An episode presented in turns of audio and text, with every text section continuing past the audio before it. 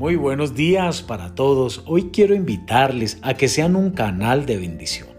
Escuchen bien, cuando usted envía esta semilla de la palabra de Dios, usted está propiciando que muchas personas sean restauradas en su comunión con Dios, en su relación con Él. También restauradas en cualquier circunstancia en que se vean enfrentados. Hay muchas personas que están sin esperanza. Esta semilla trae esperanza y hará que las promesas se cumplan para ellos. Así que quiero invitarle a que usted sea un canal de bendición. La semilla de hoy se titula No es un premio de consolación. En Santiago capítulo 1, verso 4 nos dice, Mas tenga la paciencia su hora completa, para que seáis perfectos y cabales sin que os falte cosa alguna. Yo hablo mucho acerca de la fe, pero hay otra fuerza que va junto con ella, que es igual de importante, es la paciencia. La paciencia es la capacidad de permanecer firme en la palabra de Dios aun cuando la victoria parece demorarse. La paciencia no es automática. No funciona a menos que usted la ponga a funcionar. Hay tanta gente que no comprende eso. Piensa que de alguna manera la fe y la paciencia les funcionará sin ayuda. Dejan que el diablo destruya sus vidas y luego dicen cosas tontas como, bueno, creo que Dios envió esa prueba para fortalecer mi fe.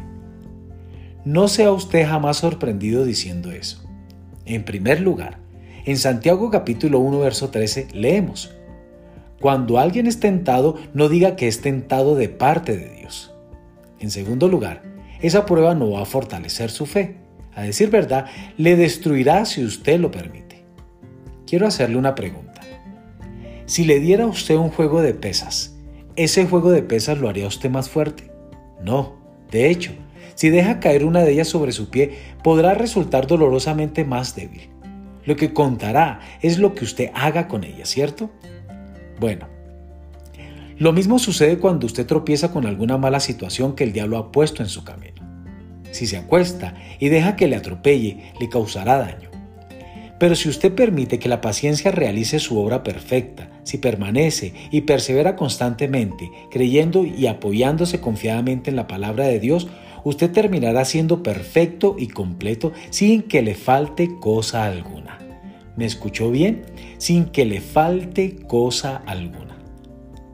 Esas palabras deberían ser suficientes para convencerlo de que la paciencia no es un premio de consolación.